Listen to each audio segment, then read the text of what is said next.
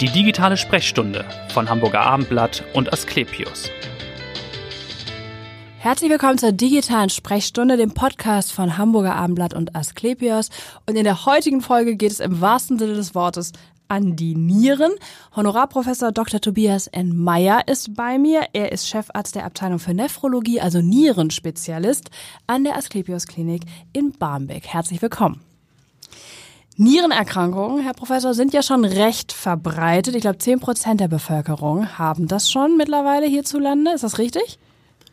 Ja, das ist richtig. Aus Sicht der Nephrologie ist das richtig. Die meisten dieser Patienten wissen das gar nicht. Das ist das Problem, ja.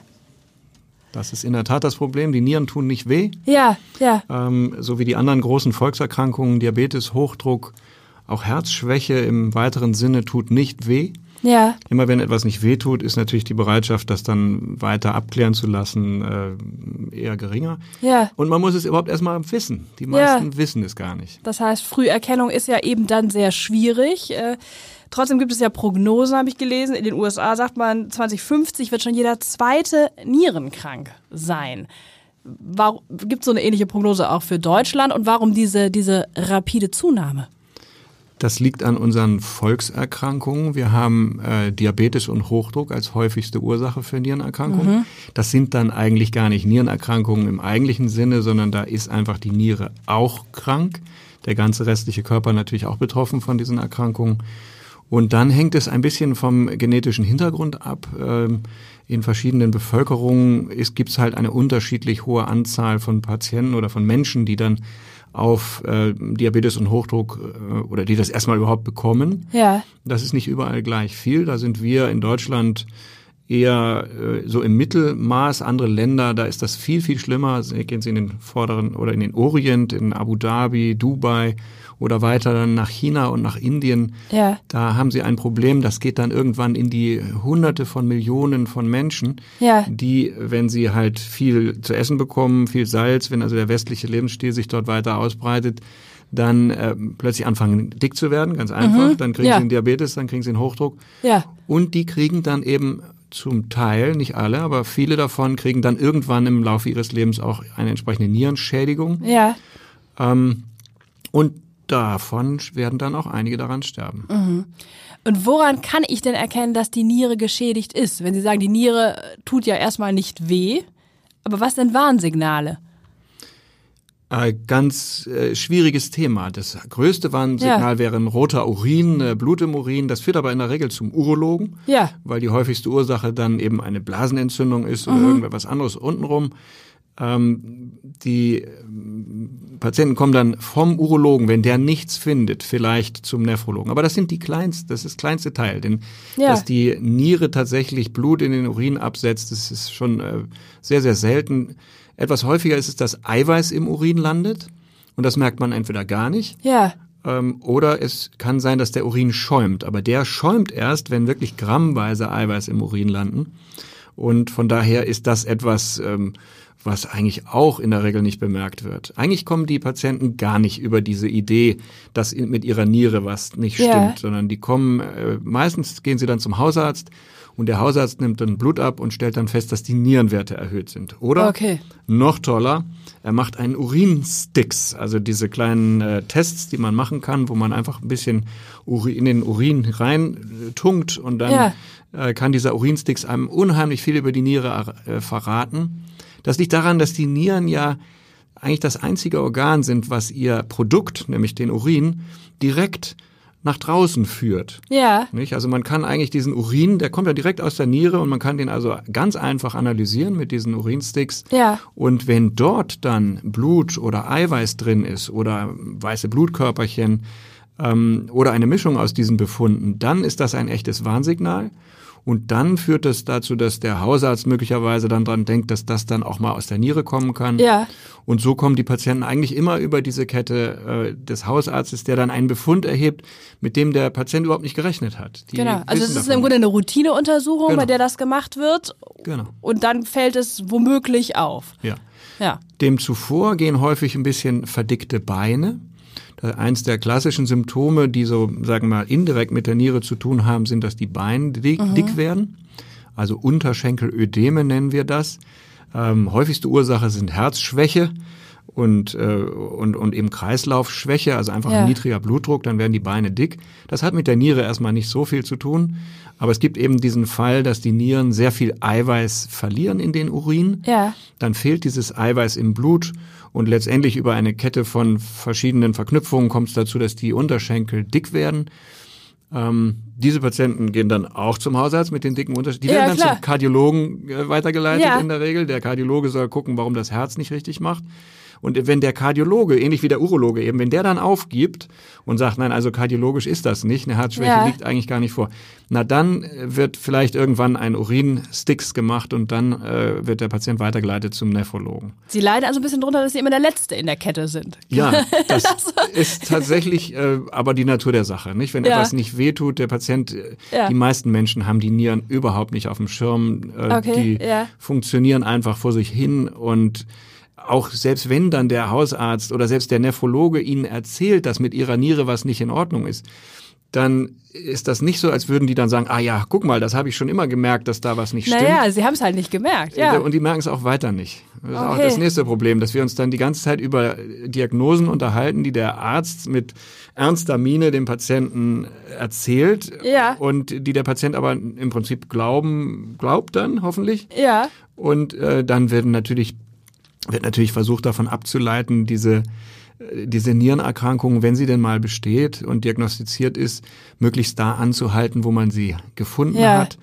Ähm, es ist leider so, dass die meisten Nierenerkrankungen sehr schwer zu behandeln sind. Was sind das denn für Erkrankungen? Was sind denn die häufigsten Diagnosen dann, wenn wir von Nierenerkrankungen sprechen? Mit großem Abstand sind die häufigsten Diagnosen Diabetes und Hochdruck. Ja. Diese Erkrankungen sind Systemerkrankungen, die alle Organe betreffen und eben auch die Nieren. Ja. Äh, Die Nieren können, nicht bei allen, aber bei einigen Patienten mit Diabetes und Hochdruck oder nur einem von diesen beiden Erkrankungen können dann eben einfach zunehmend geschädigt werden dadurch. Beim Hochdruck ist es einfach viel zu viel Druck auf, der, auf der Niere. Beim Diabetes ist es eben der Zucker, der dann eben äh, konstant zu hoch ist. Ja. Äh, Das führt dann zunehmend zu einem, einem, einem Untergang einfach, einem schleichenden Untergang. Wiederum tut das alles nicht weh. Ähm, und der Patient merkt eigentlich bis kurz vor die Dialysepflichtigkeit gar nicht, dass er da tatsächlich ein Problem hat, welches ihn dann wirklich in große Bedrängnis Ach bringt. so, ja. Das heißt, wie kann es therapiert werden? Man kann nur sagen, man muss den Zucker optimal einstellen oder den Blutdruck korrigieren.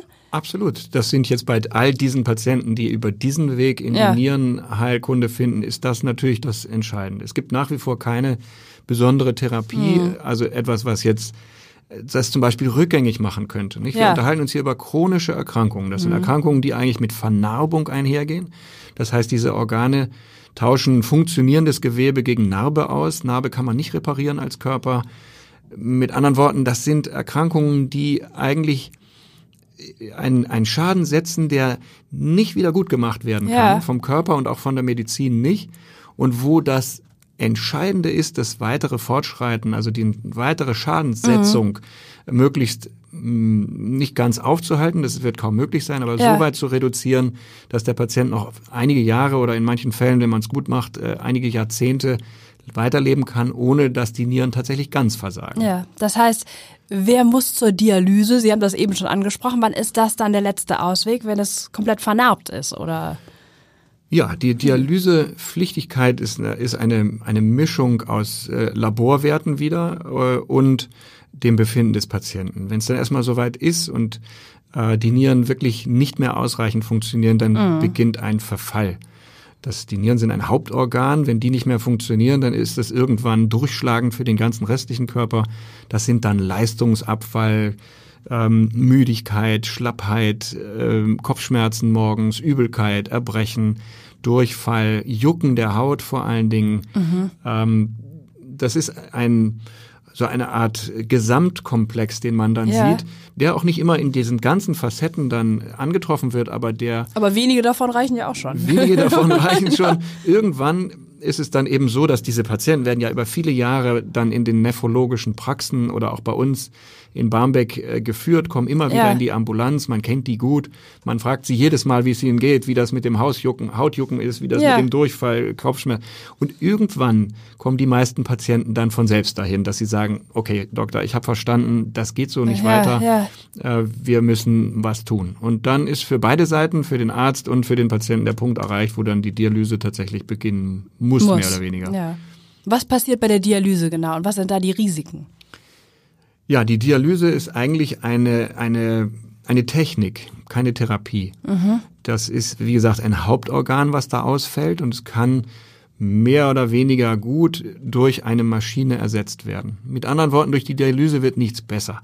Wir beheilen dadurch gar nichts. Wir Ja. ersetzen etwas, was fehlt, nämlich die Nierenfunktion und können also die ganzen Blutveränderungen, sagen wir mal die Salzverschiebungen, die Säureverschiebungen, die ganzen Giftstoffe, die eigentlich durch die Niere aus dem Körper gebracht werden, die dann eben da nicht mehr raus können, sondern also die können wir eigentlich ganz gut aus dem Körper herausholen. Ja. Zusätzlich können wir Wasser aus dem Körper herausholen, wenn man gar nichts mehr selber ausscheidet. Dann wird beides, also Gift, Salze, Säure und Wasser aus dem Körper geholt in eben den Abständen von zwei bis drei Tagen. Also man muss dann in der Woche drei. Genau, das wäre die Frage, wie oft muss man kommen dann? Ja. äh, furchtbar eigentlich. Nicht Ja. dreimal die Woche vier bis fünf Stunden im Dialysezentrum Zentrum. zu verbringen, Ja. ist für die meisten Patienten eine Lebensänderung äh, allergrößter Ordnung. Das ist äh, ganz furchtbar, ist ein, kein gutes Schicksal. Wie viele Deswegen- Patienten betreuen Sie im Moment, die äh, in die Dialyse gehen dann? In Hamburg sind es um und bei 2000 Patienten, Okay. die dialysepflichtig sind, Ja. Mhm. die aber eben verteilt sind auf ganz viele Dialysepraxen. Ein paar davon sind auch im Krankenhaus und dialysieren dort äh, chronisch, also dauerhaft in diesen Abständen. Die machen auch nicht alle die gleiche Dialyse. Es gibt zwei verschiedene Dialysesorten. Einmal die Blutdialyse mit einem Schand, da wird, werden Gefäße mit Nadeln angepiekt und dann dieses Blut gereinigt. Die Alternativvariante ist die Bauchfelldialyse. Das ist eine Dialyseform, bei der man auch einen Katheter bekommt in, Ja. den, in die Bauchhöhle. Und da wird dann Flüssigkeit eingespült. Diese Flüssigkeit, die gleicht sich dann mit dem restlichen Körper und den Flüssigkeiten und den Salzen und der Säure und so weiter aus. Und wenn man die dann wieder ablässt, alle paar Stunden, dann äh, kommen dort eben die Gifte auf diesem Weg über dieses Bauchfell, über, das, über die Flüssigkeit im Bauch aus dem Patienten wieder raus. Ähm, beide Verfahren sind absolut gleichwertig Ja. und hängen so ein bisschen von der Präferenz des Patienten ab. Okay. Äh, Die Bauchfelddialyse kann man zu Hause machen. Da kann man auch gut mit arbeiten noch. Also die Ja. lässt einem sehr viel mehr Flexibilität. Man kann sie nachts machen. Also es gibt dann auch unterstützende Geräte, die einfach diese Flüssigkeit aus dem Bauch rein und rauspumpen und dann äh, eben über die Stunden der Nacht äh, ist man dann angeschlossen an ein System, welches Ja. Flüssigkeiten durch das, durch das Bauchfell hindurchpumpt.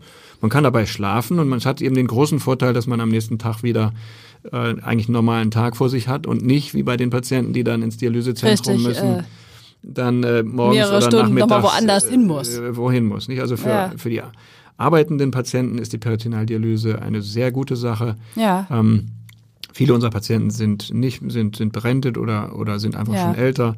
Ähm, und viele sind auch nicht mehr so autonom, dass sie das alles zu Hause selber Mhm. machen wollen, so dass sie dann äh, eigentlich über diese Bluthämodialyse dann im Zentrum alle zwei Tage vom Arzt gesehen werden. Das ist so eigentlich der einzige Vorteil, den das bringt, dass Ja. man wirklich eine sehr enge Arztbindung hat und dass der Arzt eigentlich alle Probleme, die auch sonst im Leben äh, auftauchen, wie so ein Hausarzt eigentlich mit behandeln kann, Ja. beziehungsweise zumindest schnell reagieren kann. Kann, ja. Gibt es denn Risiken der Dialyse?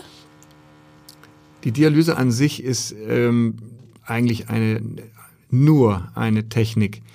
Ähm, das Risiko der Dialyse selber ist nicht mehr hoch. Früher hat man sich mit Hepatitis oder HIV angesteckt noch in der Dialyse. Äh, Das gibt's eigentlich alles gar nicht mehr. Also die Dialysetechnik ist sehr, sehr sicher. Ja. Auch die Infektraten in den Dialysen sind, sind jetzt normal, normal, also hat sich nichts verändert. Die Tatsache an sich, also nephrologisch betrachtet, dialysepflichtig zu sein, Das ist ist eine Ein Katastrophe. ja. Nicht? Denn das ist mit einem enormen zusätzlichen Risiko einhergehend. Am Ende ist es einfach so, dass ein Hauptorgan ausgefallen ist. Ähm, die meisten Patienten, und da kommen wir jetzt wieder zu den Systemerkrankungen, Hochdruck, Diabetes oder eben auch den Nierenerkrankungen, die eigentlichen Nierenerkrankungen, die wir natürlich im Krankenhaus auch viel behandeln, die aber einfach viel seltener sind als die, die großen Erkrankungen ja. der Bevölkerung, die gehen meistens mit Entzündungen einher. Und äh, diese Entzündungen betreffen dann auch nicht nur die Niere. Die Niere ist eigentlich in fast allen Erkrankungen ein, ein Nebenprodukt ja. oder, oder, eine Zielscheibe, die gar nicht im oder ein Direkt im Fokus Zielscheibe ist gar nicht der tatsächliche Fokus der meisten ja. Erkrankungen. Ist einfach ein Organ, welches auch kaputt geht und es ja. man kann es ja auch andersrum betrachten. Es ist das eine Organ, dessen Funktion wir ersetzen können. Wenn Sie bedenken, dass Sie ein kaputtgehendes Herz, welches so kaputt ist, dass es nicht mehr funktioniert, das kann nur transplantiert werden oder der Patient stirbt. Mit der Leber ist es eigentlich ähnlich, mit der Lunge ist es ähnlich. Also die großen Organe, die der Körper so hat, bei denen ist es so, dass nur die Niere durch eine Technik mhm. dauerhaft äh, aufrechterhalten werden kann. Aber andersrum ist es so, wenn die Niere kaputt ist, dann sind meistens alle anderen Organe mit betroffen. Das okay. heißt, wir haben, äh, wir, und das kennen wir aus, den, aus der Forschung der letzten Jahre sehr genau, wir wissen, dass die Niere, wenn die schlechter wird, meistens dazu führt, dass auch das Herz angegriffen wird. Zwischen Niere und Herz liegt die Lunge, die geht, ja. bekommt meistens auch eine Druckerhöhung ab, sodass dieses Dreieck aus Herz, Lunge und Niere in der Regel gleichmäßig betroffen auch schlechter wird. Mhm. Und dementsprechend ist es so, dass das Überleben an der Dialyse, wenn erstmal das eine Organ wirklich ersetzt werden, werden muss, muss ja krass eingeschränkt ist. Und ja. deswegen ist die Dialyse zwar auf der einen Seite lebensrettend, wir können sie durchführen, wir können dieses Hauptorgan ersetzen ja. und auf der anderen Seite ist die Lebenserwartung an Dialyse deutlich eingeschränkt, meistens dann aufgrund der vielen anderen Einschläge, mhm. die diese Patienten auch noch dazu haben. Und für wen kommt eine Nierentransplantation dann in Frage? Ja, leider nur für relativ wenig Menschen. Wir hatten vorhin über Zahlen gesprochen. Ja. Wir sind bei etwa 80 Millionen Einwohnern. 800.000 davon sind nierenkrank. Ja. Davon sind etwa 80.000, glücklicherweise, man kann das einfach so durchdeklinieren, deklinieren, etwa 80.000 an der Dialyse. Ja. Und von diesen 80.000 sind nur etwa 8.000 auf der Transplantationsliste. Okay. So dass ihr also schon mal sehen, dass von den Patienten, denen wir jetzt gesagt haben, wir können sie äh, erstmal am Leben erhalten ja. durch den Ersatz der Nierenfunktion durch die Dialyse, von diesen Patienten sind nur ein Zehntel, zehn Prozent überhaupt auf der Transplantationsliste. Ja. Und die Transplantation ist der einzige Weg da raus. Okay. Und da gibt's einfach nicht genug Spenderorgane. Das ist äh, das Problem. Oder warum sind so wenige dann nur zehn Prozent auf dieser Liste? Also erstmal auf diese Liste zu geraten, da, dazu muss man natürlich einigermaßen gesund sein, man muss transplantabel sein, sagen ja. wir dazu. Das heißt, äh, es gibt bestimmte Voraussetzungen, die man erfüllen muss. Man darf keinen Tumor haben, weil man ja schwer immunsupprimiert wird.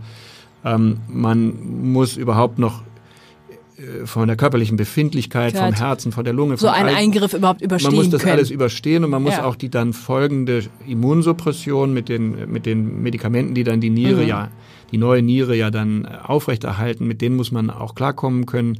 Also äh, die des, des, deshalb, also der, der, der ausgewählte Kreis derjenigen, die dann überhaupt transplantiert werden können, ist recht klein. Ja. Auch übrigens eine Reihe von Patienten, die das gar nicht wollen, die sagen, Transplantation kommt für mich nicht in Frage. Okay. Aber prinzipiell ist es so, dass jeder Dialysepatient, wenn er denn anfängt zu dialysieren, aufgeklärt werden muss über die Möglichkeit der Transplantation mhm. und sich das dann entscheiden kann, ja, ich möchte ja. das oder nicht. Man kann das später auch widerrufen, kann später sagen, man möchte dann mhm. transplantiert werden. Und dann kann man, wenn man denn diese ganzen Untersuchungen schafft und sozusagen für transplantabel erklärt wird, auf die Transplantationsliste kommen. Ja. Und dort, und jetzt kommt die nächste schlimme Zahl, dort ist die aktuelle Wartezeit zwischen acht und zehn Jahren. Ja, ist ja enorm, ein enorm langer Zeitraum. Ein enorm langer Zeitraum. Deswegen ist auch das Warten auf das Transplantat, zumindest wenn man das über das normale Programm mit Eurotransplant macht, also einem ja. Zusammenschluss von sieben Ländern, dann ist das äh, eine Sache, da braucht man wirklich gute Nerven und ja. man muss es überhaupt schaffen. Und leider ist es so, dass wir wissen, dass die, das Überleben an der Dialyse eben eigentlich keine zehn Jahre ist, sodass ja. auch viele Patienten, die auf ein Organ warten, selbst bei der Niere, ähnlich ist es natürlich beim Herzen und bei der Leber, es nicht schaffen bis zum Transplantat, obwohl sie es auf die Transplantationsliste geschafft haben. Ja, ja. Das ist natürlich immer sehr, sehr bitter, äh, wenn dann irgendetwas dazwischen kommt und dann eben äh, aufgrund von diesen Schwierigkeiten Ja. der Patient dann verstirbt. Gibt es denn Hoffnungen in die Forschung? Sagt man da, äh, warten wir auf irgendeinen Durchbruch? Sie sagen ja, man kann die Schädigung nie rückgängig machen, man kann ja immer nur äh, kompensieren. Äh, dafür ist das jetzt noch zu früh. Wir Ja. haben eigentlich ein, ein neues Zeitalter, was sich ankündigt in der Zukunft. Wann genau, weiß man nicht. Es gibt verschiedene Ideen. Es gibt tragbare Nieren, implantierbare Nieren, aber es gibt vor allen Dingen schon seit vielen Jahrzehnten eigentlich die Idee, äh, Nieren in Schweinen oder in anderen Organspendern zu generieren. Das Schwein hat sich da herauskristallisiert. Ähm, also im Prinzip Schweinenieren in Menschen zu transplantieren. Ja. Das war ein Problem, welches äh, erstaunlich schwer anzugehen war, äh, trotz der ganzen Medi Möglichkeiten, die es heute gibt in Ja. der gen gentechnischen Forschung, war das so, dass das trotzdem noch so unterschiedlich war von den Oberflächenbestandteilen, Okay. dass man eigentlich das nicht als äh, vernünftige Alternative tatsächlich machen konnte. Das hat sich jetzt geändert. Äh, die großen Probleme, die es da bisher gab, nämlich die Oberflächen-Eiweiße, die einfach nicht kompatibel waren mit menschlichen Eiweißen, äh, die kann man mittlerweile steuern durch moderne Werkzeuge. Und das zweite wirklich große Problem waren die viralen, waren, waren die Viren. Schweine haben praktisch alle sogenannte Retroviren und Lentiviren. Das sind Virenpopulationen, die der Mensch gar nicht kennt. Die befallen den Mensch eigentlich gar nicht. Aber man konnte es nicht riskieren, äh, Schweine Nieren aus dem Schwein in den Mensch zu transplantieren Ja. und damit eine relativ hohe Zahl von diesen Viren Mitzutransferieren. mitzutransferieren. Das war etwas, woran äh, die Forschung über viele, viele Jahre gescheitert ist. Und Ja. das ist jetzt gelöst worden. Es gibt jetzt erste Ansätze oder es gibt jetzt Möglichkeiten, Schweine zu züchten, die komplett äh, virusfrei sind. Diese Retroviren und Lentiviren äh, sind dann eben in den Schweinen nicht mehr drin. Es gibt die Möglichkeit, diese Oberflächenantigene in den Schweinnieren so zu verändern, dass diese Eiweiße Ja. dann besser zueinander passen.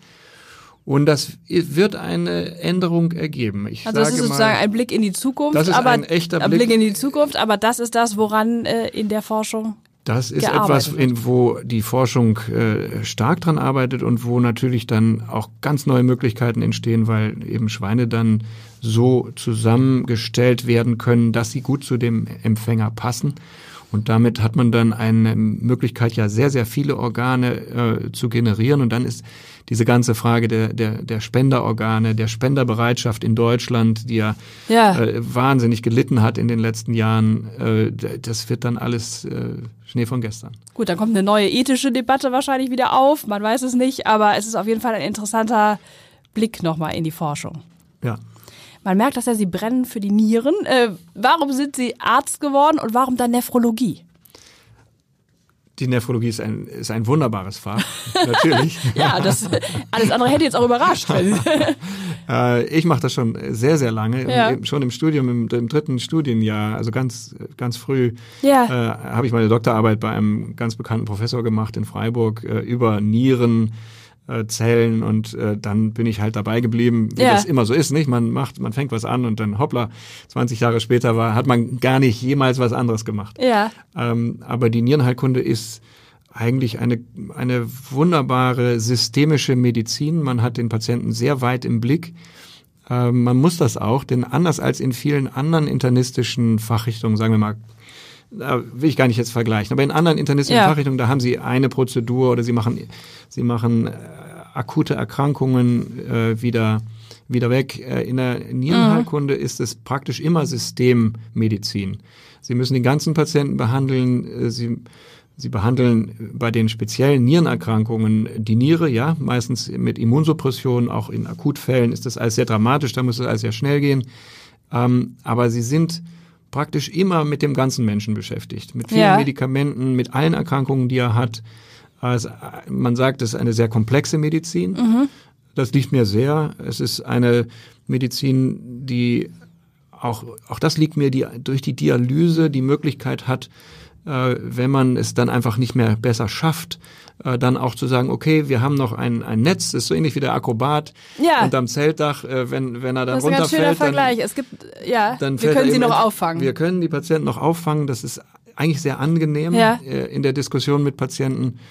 Ähm, wir können ihnen auch ein bisschen Hoffnung machen, dadurch, dass wir ihnen anbieten, sie jahrelang sehr eng zu betreuen und eben dafür zu sorgen, dass die Nierenfunktion noch lange in einem Bereich bleibt, der eben nicht an die Dialyse muss, äh, so dass sich da oft eine sehr enge Bindung, ähm, trotz sehr komplexer Patienten, eine sehr enge Ja. Bindung entwickelt. Ähm, und das ist etwas, was so in der Gesamtheit eigentlich eine ganz tolle Sorte der Medizin ist, zumindest Ja. für mich. Okay, also dieses Systemische oder war das auch eben der Professor, der sie da so ein bisschen entfacht hat? Dass sie sagt, da war auch jemand, den ich gut Ja. fand.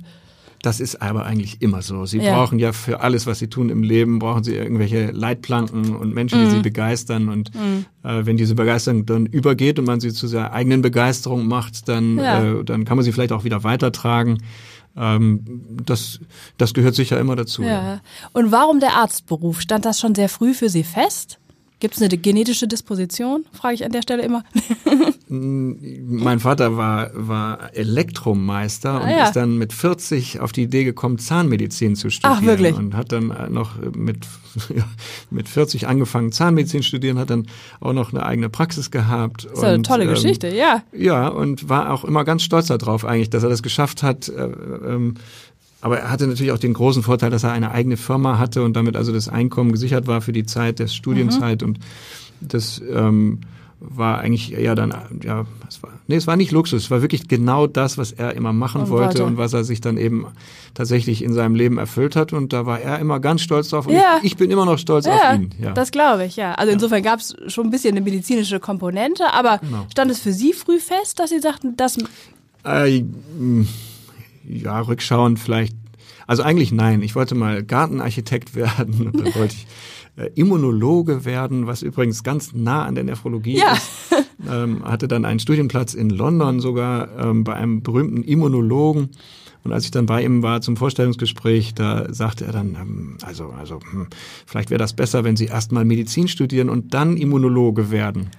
Also da hat mich sozusagen der Professor, der mich eigentlich ausgewählt hatte für seinen Studiengang, weggeschickt und hat gesagt, machen wir erstmal Medizin und kommen dann zurück in die Immunologie. ja, Und witzigerweise ist es tatsächlich so, denn darüber haben wir jetzt noch gar nicht gesprochen, die Erkrankungen in der Medizin, die eben nicht Diabetes und Hochdruck sind, sondern eben die äh, niereneigenen Erkrankungen, äh, die sehr komplex sind, das sind eigentlich alles immunologische Erkrankungen. Das heißt, jetzt, äh, viele, viele Jahre später, äh, ist es tatsächlich so, dass man eigentlich Hobby, oder, oder fast sogar Profi-Immunologe ist, äh, eben dadurch, dass man lauter immunologische Erkrankungen behandelt im Rahmen der Nephrologie. ja, also insofern sind Sie ja doch diesem ursprünglichen Berufsziel sehr nahe gekommen. Ja, dem Gartenarchitekt jetzt Dem Gartenarchitekt, das meinte ich jetzt nicht, aber dem Immunologen dem natürlich. Immunologen, ja. Ich habe noch eine Geschichte gelesen, ich glaube, das war vor drei Jahren, da begegnete mir dann auch ihr Name, aber ohne dass ich es wusste. Es ging um diese Hamburgerin, die sich, glaube ich, auf einer Ayurveda-Kur fast vergiftet hat. Das ging damals durch die Medien und Sie waren derjenige, der das festgestellt hat, was da passiert ist. Können Sie sich an den Fall für uns nochmal erinnern? Ja, das war sehr, sehr spannend, weil es auch für mich das erste Mal war, mit diesem Themenkomplex äh, in Kontakt zu kommen. Ja. Es ist äh, letztendlich war es so, dass eine ganz, ganz schwer erkrankte, eigentlich fast tote Patientin äh, bei uns auf die Intensivstation eingeliefert wurde mit einem völlig äh, derangierten Blutbild mit allen möglichen äh, Elektrolyten, also Blutsalzen, die durcheinander waren Ja. äh, konnte nicht mehr gehen, nicht mehr stehen, war nicht orientiert, ähm, war fast komatös.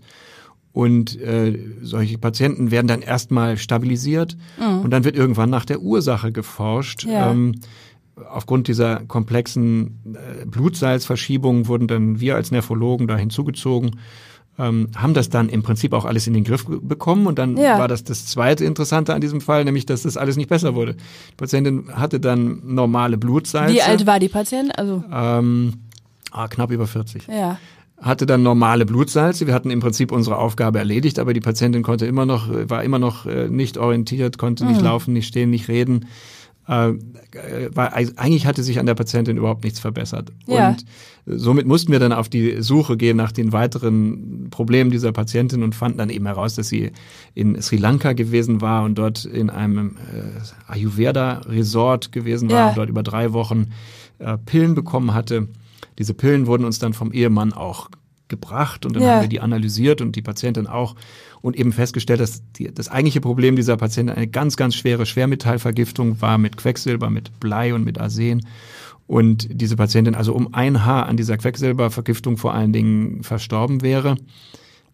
Und dieses Quecksilber und das ganze Blei, das kam eben aus den Ayurveda-Pillen. Ja, unglaublich. Also sie wollte sich was Gutes tun und fuhr in die Kur und äh, Ja, und das war, war bei dieser Patientin auch so besonders, dass sie diese, ähm, diese Pillen dann weitergenommen hatte. Die meisten Patienten, die da, oder nein, die meisten Menschen, die nach Sri Lanka fahren und dort eine Ayurveda-Kur machen, die nehmen dann diese Pillen dort in Sri Lanka für die Zeit ihrer Kur. ja.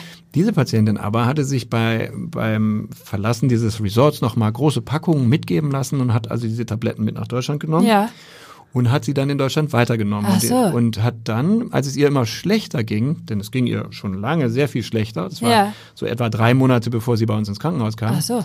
äh, äh, hat sie dann immer mehr davon genommen, weil sie ja immer dachte, Mensch, das ist also eigentlich das, was sie bessern würde. Und je Ja, schwächer ja. sie wurde, Oh. je mehr von diesen Tabletten. Oh Gott, Sodass sie also etwas gemacht hat, was dann schon echt außergewöhnlich ist, nämlich wirklich, wirklich viele von diesen Ayurveda-Tabletten äh, einzunehmen.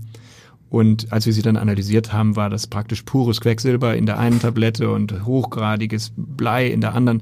Das waren also relativ kleine Kugeln, die aber eigentlich voller Schwermetall waren. Und die Patientin war dann eben auch voller Schwermetall und das ist eine Situation, die, äh, die ist natürlich eigentlich tödlich. Ja. Äh, man kann dann dieses, diese Schwermetalle aus dem Körper wieder herausholen. Da gibt es äh, dann wiederum Medikamente, die das tun. Haben wir auch gemacht und ist ja nun schon ein paar Jahre her und äh, die Patientin hat also immer noch Kontakt zu uns. Ja, und ich ist Ihnen sicherlich, äh, sehr dankbar. Mal, mal Ja. wieder äh, am Telefon. Es war sensationell, weil wir plötzlich eine hatte ich jemand am Telefon, der gesprüht hat vor Leben und lustig Ja. und äh, intelligent war.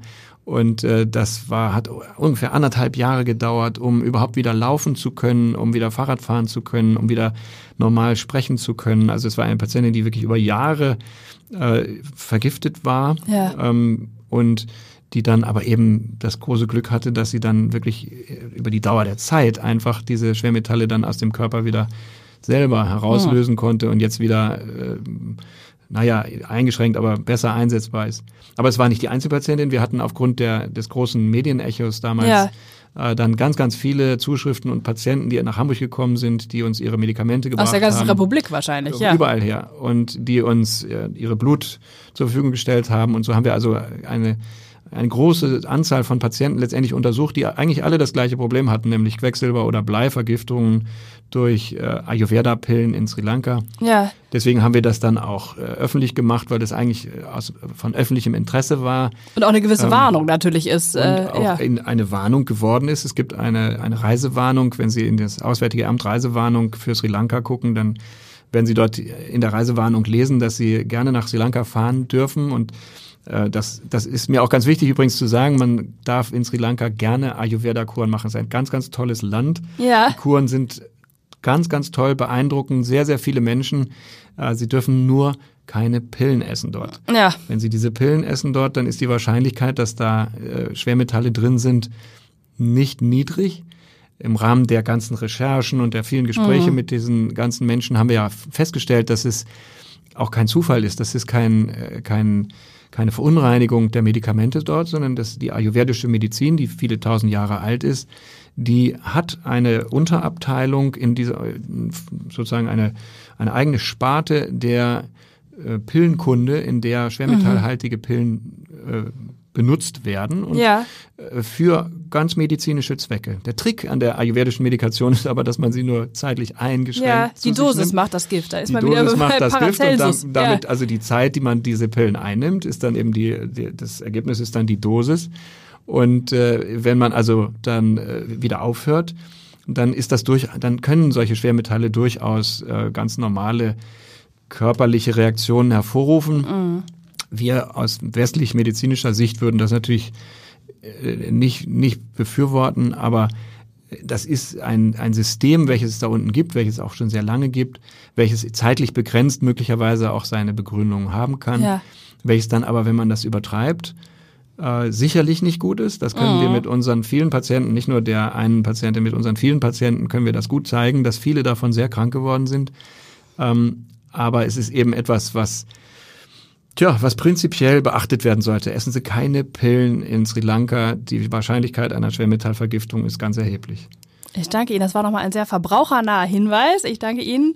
Honorarprofessor Dr. Meyer war das, der uns die Nieren etwas näher gebracht hat und die Erkrankung. Vielen Dank. Das war sehr informativ und hören Sie gerne wieder rein. In der nächsten digitalen Sprechstunde wird es auch wieder spannend. Vielen Dank. Tschüss.